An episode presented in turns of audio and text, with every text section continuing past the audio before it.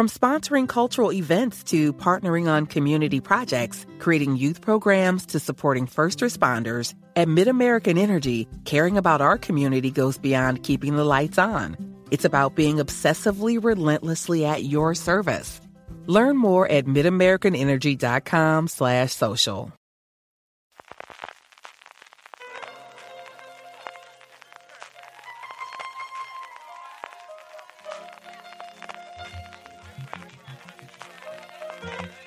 Estás escuchando Fuera de Series con CJ Navas.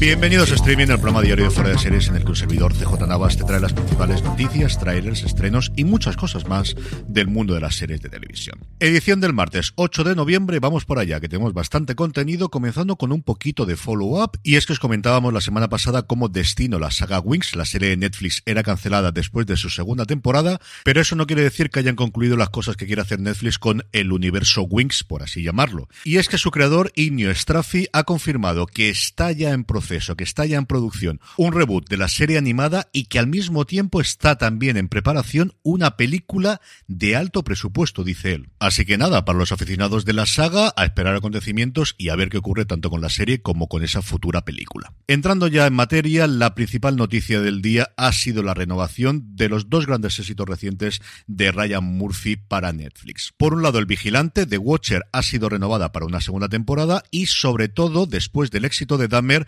Netflix ha decidido utilizar el nombre Monster, que ya tenía pinta de que si la cosa iba bien iban a utilizarlo a partir de ahora, para lanzar una franquicia sobre asesinos en serie que tendrá al menos dos entregas más después de esta primera que tantos éxitos, como os digo, ha dado al gigante rojo. Y quizás lo más curioso del caso es que estas renovaciones llegan cuando ya todo el mundo daba por concluido el acuerdo que tenía de exclusividad Ryan Murphy, bueno, de exclusividad de aquella forma, porque sabéis todo lo que sigue haciendo para Disney barra Hulu, todas sus franquicias de American Horror Story, de American Crime Story y dos más que tienen proyecto para los próximos tiempos, y también Feud, que al final ha sido renovada por una segunda temporada muchísimo tiempo después de la primera. En fin, como os decía, cuando todo el mundo daba ese acuerdo por muerto, pues ahora el exitazo de esto y faltan apenas meses, porque el acuerdo inicial por cinco años, lo firmó en febrero de 2018, así que nada, nos quedan cuatro mesecitos para que tome una decisión. Y sobre lo que puede hacer Ryan Murphy en el futuro, no me resisto a leeros lo que le contestó un periodista del New York Times que le preguntó precisamente sobre esto, y le dijo lo siguiente. Puede que no haga nada. Me podría jubilar y lanzar una línea de productos de cera de abeja. No me sorprendería si me mudara a la costa este y cambiara mi vida por completo. Acabo de comprar un rancho, una granja y siempre quise ser agricultor. Crecí en Indiana y mi patio trasero era un campo de maíz. Ryan Murphy, genio y figura. ¿Alguien se cree que se vaya a retirar? Yo desde luego no, pero oye, cosas más raras hemos visto. Siguiendo con Netflix, una noticia muy rápida, bueno, noticia, no es noticia, pero al final es Stranger Things y yo qué sé, vamos a comentar estas cosas. Y es que el pasado día 6 se celebraba el día de Stranger Things, hubo muchísimas entrevistas en un montón de medios americanos de los protagonistas y los creadores de la serie, los hermanos Duffer, decidieron publicar una imagen del guion del primer episodio de la quinta y última temporada, así que la noticia es que tenemos ya nombre, se llamará capítulo 1 de Crawl, algo así como gatear, arrastrarse. La traducción, pues veremos cuando veamos el episodio lo que hay. Lo que os decía al principio, que no es noticia, pero es Stranger Things y me hacía ilusión comentarosla. En capítulo de fichajes, Disney Plus ya ha completado y empieza el rodaje de El Acólito o La Acólita, de Acolyte en general, la nueva serie del universo de la Guerra de las Galaxias, que si ya tenía ganas de ver anteriormente, ahora después de lo que me está pareciendo Andor, más todavía. La serie se presenta como un thriller de misterio en los últimos días de la era de la Alta República, donde una ex Padawan se reúne con su maestro Jedi para investigar una serie de crímenes, pero las fuerzas a las que se enfrentan, pues evidentemente son más siniestras de lo que jamás habían previsto. Teníamos ya confirmado que en la serie iba a estar Charlie Bennett, Jodie Turner Smith, Manny Jacinto, del que guardo un grandísimo recuerdo de The Good Place y en menor medida de Nine Perfect Strangers, y luego Lee Jung Jae, uno de los actores protagonistas del Juego del Calamar. Pues bien, a ellos se une Amanda Sterberg, Dean Charles Chapman, Rebecca Henderson, Daphne King y sobre todo y fundamentalmente Carrie Ann Moss. Woodhouse Nissan offers a variety of SUVs and crossovers to fit your lifestyle. Whether you're looking for an SUV with high towing capability or a crossover with all wheel drive, you can expect a variety of safety features, plenty of seating, ample cargo space, and innovative design to tackle virtually any adventure.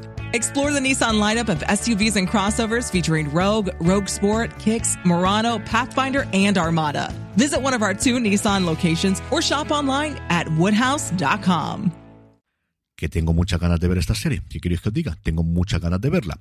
Como también tengo muchas ganas de ver la nueva comedia de Chuck Lorre para HBO Max, How to Be a Bookie, que ya sabíamos que va a estar protagonizada por Sebastián Maniscalco, haciendo ese bookie del título, esa persona encargada de hacer las apuestas más o menos ilegales en Estados Unidos. Y en el reparto se le unen Omar J. Dorsey, Vanessa Ferlito, Andrea Anders, a la que hemos visto recientemente en Ted Lasso, y sobre todo, que hacía mucho que no lo veía, más allá de cuando miraba de reojo Hawaii 5-0 en mi casa, Jorge García, nuestro querido Hugo Reyes, nuestro querido Harley en Perdidos. Y terminamos con dos cositas de Prime Video. Por un lado, aquí en España ha confirmado el inicio de rodaje de Citas Barcelona, dirigida por Pop Freixas, la nueva edición del popular formato Cites que empezó originalmente en Cataluña, y que seguirá hablando de encuentros entre desconocidos, primeras citas, pues con actores y con actrices de la talla de Carmen Machi, Belén Cuesta, Iván Masegué, Laia Costa, Pablo Rivero, Miguel Ángel Muñoz y un larguísimo, pero que larguísimo, etcétera,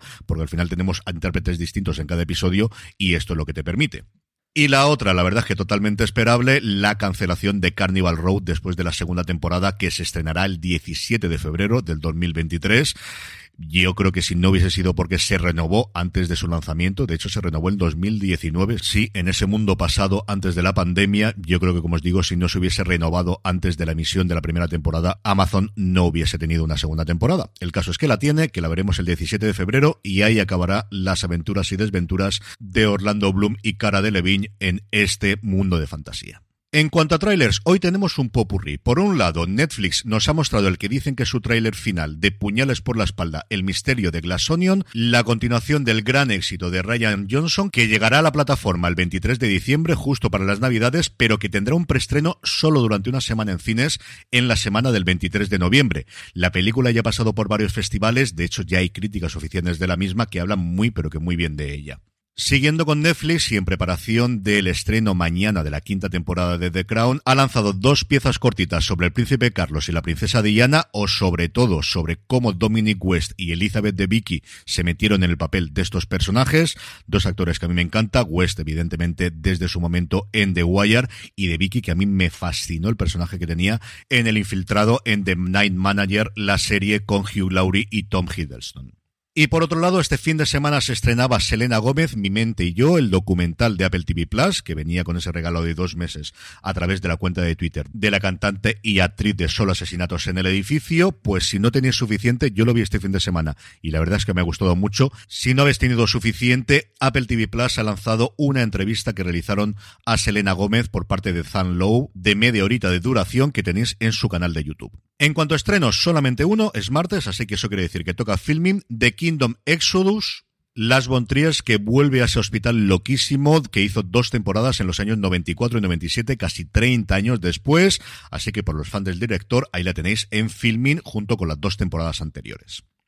Y terminamos con la buena noticia del día, y es que Alan Seppingwall, uno de los mejores críticos de televisión del mundo, para mí desde luego mi crítico de cabecera, ha decidido ser el último que se suma a la moda de la newsletter, a la moda de lanzar su propio contenido en Substack, y ha recuperado lo que era su blog antiguo en el que hablaba de los soprano Madre mía, hace tantísimo, tantísimo tiempo. Watch Alan Watching. Él mismo dice que no tiene muy claro qué es lo que va a hacer, porque sigue escribiendo regularmente sus críticas en The Rolling Stone, sigue publicando muchísimo contenido en Twitter, pero que desde luego lo ha abierto y vamos, mi suscripción ha sido absoluta y totalmente inmediata, como creo que debería también ser la vuestra. Así que alansepingwall.substack.com para suscribirse a su newsletter y ya que estamos hablando de newsletter, ya sabéis que tenéis la posibilidad de suscribiros de forma gratuita a la de fuera de series newsletter.fueradeseries.com para recibir todos los días en vuestro buzón de correo la mejor información de series de televisión absoluta y totalmente de forma gratuita.